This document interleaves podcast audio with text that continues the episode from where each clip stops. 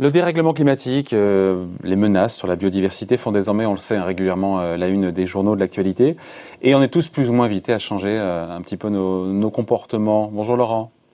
Bonjour David. Laurent Saillard, journaliste au magazine Le Revenu. Question, est-ce que l'investisseur peut lui aussi accompagner cette transition sans pour autant renoncer, j'ai envie de dire, à sa quête de, de rentabilité financière? Et eh oui, c'est effectivement toute la question, David, parce que bon, nous sommes tous témoins du, dérèglement, de ce dérèglement. Hein. On, le voit maintenant euh, de façon euh, très, très très bien avec ces images d'incendies euh, totalement incontrôlables cet été dans différentes parties du monde. Les, les inondations, les catastrophes naturelles, on l'a vu encore récemment dans les Alpes-Maritimes, ou encore la, la fonte de la banquise dans les zones polaires. Donc l'épargnant, il peut se dire, finalement, tant qu'à faire d'investir dans des entreprises, euh, pourquoi ne pas choisir celles qui sont euh, plutôt moins polluantes ou bien celles qui sont plutôt plus responsables? Et ce serait une manière un peu d'apporter sa contribution, puisque investir, ça veut dire investir dans des entreprises qui ont une activité économique, donc un impact. Alors, en fait, quand on regarde le, quand on fait un peu le point, ce qui était possible, euh, chaque année, il y a une semaine de la finance responsable en France qui se tient début octobre, c'était la, dixième édition cette année.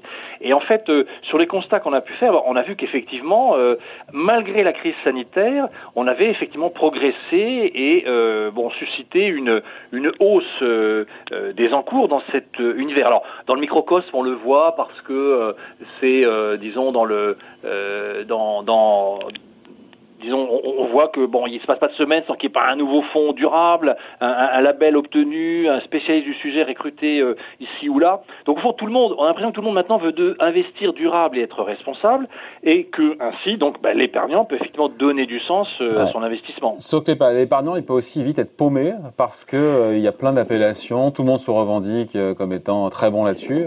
C'est pas, pas facile. Oui. Hein.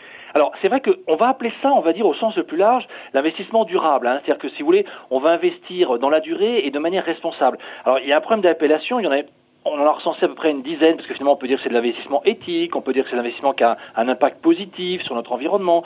Euh, le sigle le plus communément euh, retenu, c'est donc l'investissement socialement responsable ISR en français. Mais par exemple, à l'international, c'est un autre sigle, parce qu'en fait, c'est le E d'environnement, le S de social et le G de bonne gouvernance d'entreprise. Ça fait ESG. Voilà. Alors vous avez des, des stratégies qui, qui, revendiquent la totalité de ces promesses. Là, on joue tout l'univers.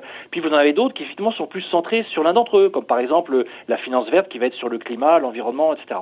Alors, malgré tout, David, en France, pour aider l'investisseur, le ministère de l'économie a quand même fait des efforts. Il a créé un label officiel ISR. Euh, donc, il faut répondre à un certain nombre de critères. Actuellement, euh, on, en est à 514. Il y a 514 fonds qui ont obtenu ce label d'État, donc un label officiel. Mais alors, attention, c'est un label officiel avec un logo précis. Ça ne veut pas dire que tous les fonds qui mettent le mot ISR dans leur euh, ont reçu ce label. forcément ce label. Donc là, il faut mm. quand même déjà faire attention et, vérifier.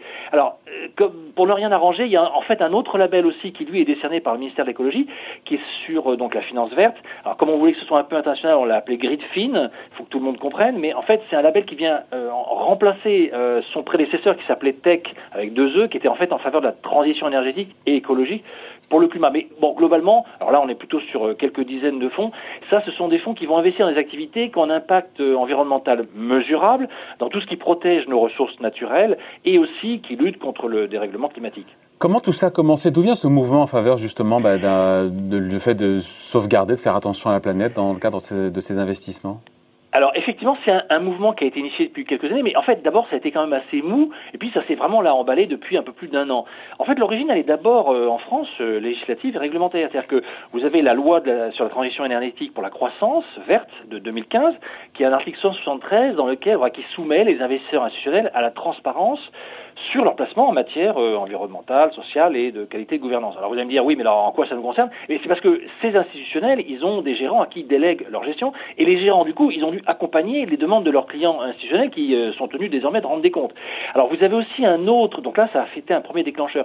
Vous avez un autre élément plus récent qui est euh, la fameuse loi Pacte, donc de mai 2019, parce qu'elle exige aussi la prise en compte des enjeux environnementaux et sociaux dans la stratégie des entreprises. Et concrètement, d'ailleurs, elle oblige d'ici 2022 les assureurs vie à proposer à leurs souscripteurs, bon pour des contrats euh, multisupports, mais aussi pour des plans d'épargne retraite, les, PER, une unité de compte, au moins une unité de compte socialement responsable, ou alors euh, une qui a pour objet le financement de la de la transition énergétique, ou encore une, unité de compte qui serait sur la finance solidaire.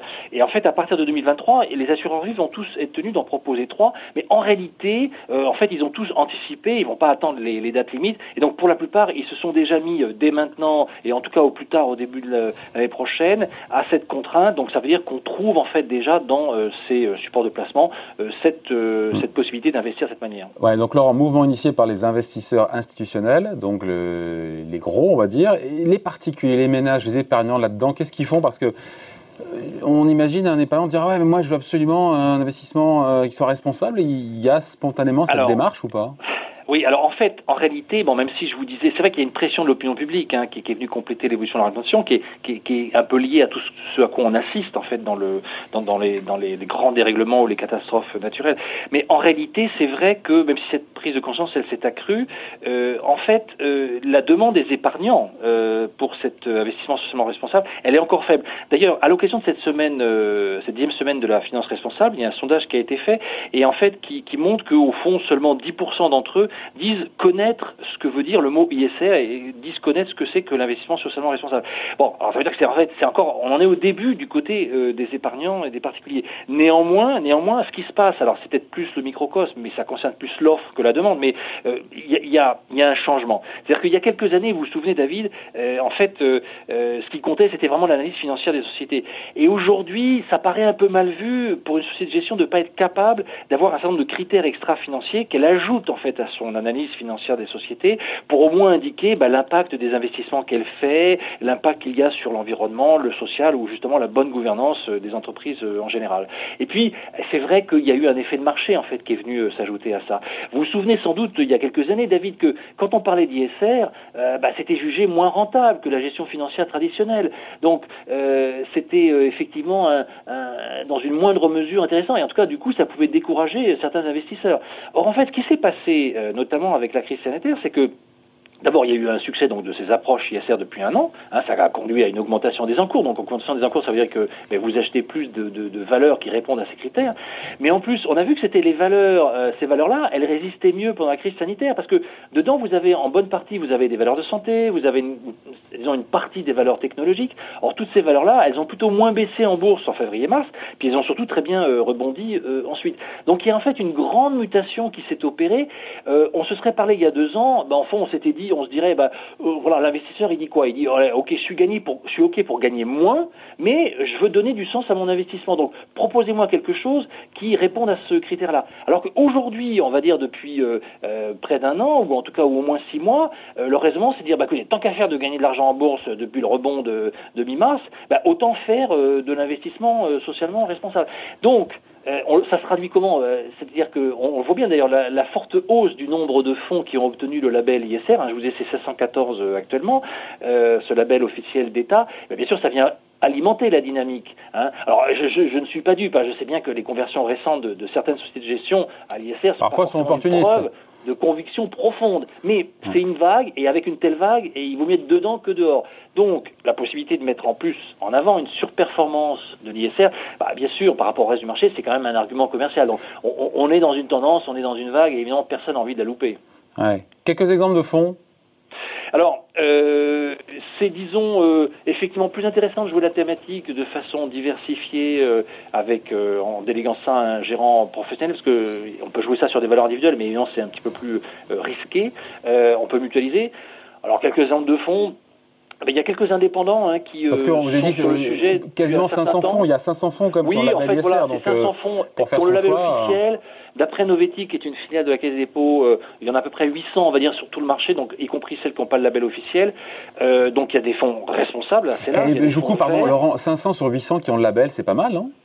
Ah oui, oui, c'est devenu. Euh, alors il va falloir, je pense qu'il va falloir limiter d'ailleurs maintenant. Il va falloir euh, rendre l'obtention du label sans doute plus restrictive, parce que c'est un peu le risque que tout le monde veuille l'avoir et que et que tout le monde l'ait Et, effectivement, ce serait euh, gênant euh, euh, s'il y avait maintenant on mettait pas un numerus clausus plus important. Alors quelques quelques exemples. Bah, vous prenez des sociétés de gestion indépendante. alors c'est intéressant quand vous pouvez en plus le mettre dans un PA. C'est le cas par exemple avec la, la financière d'échiquier. Il y a un fonds qui s'appelle Échiquier Positif Impact Europe. En plus, bon, on comprend ce que ça veut dire. Et donc là, celui-là est éligible au PA. Il y a des, des, sociétés qui font ça depuis longtemps.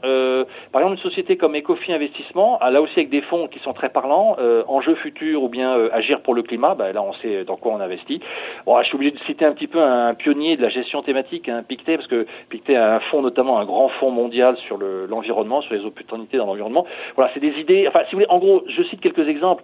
Ceux qui voudront en savoir plus liront le revenu hebdo de cette semaine, parce que je donne un nombre d'exemples plus importants. Mais c'est intéressant parce qu'on voit que les performances sont positives sur un an, sur trois ans, sur cinq ans, sur toutes les durées. Donc euh, ça marche aussi. Voilà, c'est ça qui est, un petit peu encourageant. Voilà, c'est une bonne conclusion, c'est que ça marche. Bah oui, c'est tant qu'à faire. Non mais tant qu'à faire. Pour un, investisseur averti qui connaît les risques inhérents. Parce que pendant longtemps c'était bon, je suis prêt à sacrifier un peu de performance, mais je sais que je fais du bien à la planète. Aujourd'hui, on se dit mais finalement on fera aussi bien, voire peut-être mieux sur le long terme. Je sais pas combien de temps. Je sais pas combien de temps on pourra faire les deux, mais en ce moment en tout cas on peut faire les deux. Alors évidemment du coup c'est un peu engageant. Bon. À lire donc pour avoir plus de, de fonds euh, de bonne qualité, de bonne facture. Qu'est-ce qu'on voit, qu'est-ce qu'on lit sinon cette semaine dans le revenu Alors dans le revenu, vous n'avez pas écrit tous les euh, articles quand même. Hein? Non, non, oh, euh, presque. Mais écoutez, en tout cas en dehors de cette thématique, ben, on revient sur le grand sujet du moment. Hein, c'est notre dossier de une, c'est bien sûr l'élection présidentielle américaine, les conséquences que ça a. Alors d'abord sur le plan macroéconomique, sur le front sanitaire, sur le front, le front boursier, et donc concrètement, qu'est-ce que ça induit Qu'est-ce qu'on peut déjà en dire maintenant sur notamment ben, les grandes valeurs qui ont porter la bourse euh, en 2020, notamment les fameuses GAFAM. Euh, on les reprend euh, une par une pour donner notre indication sur ce qu'il faut faire dans les semaines qui viennent. Bon, à lire donc cette semaine, ce week-end tranquillement dans le magazine Le Revenu, dans le Revenu Hebdo. Merci beaucoup Laurent. Merci David. Bon week-end.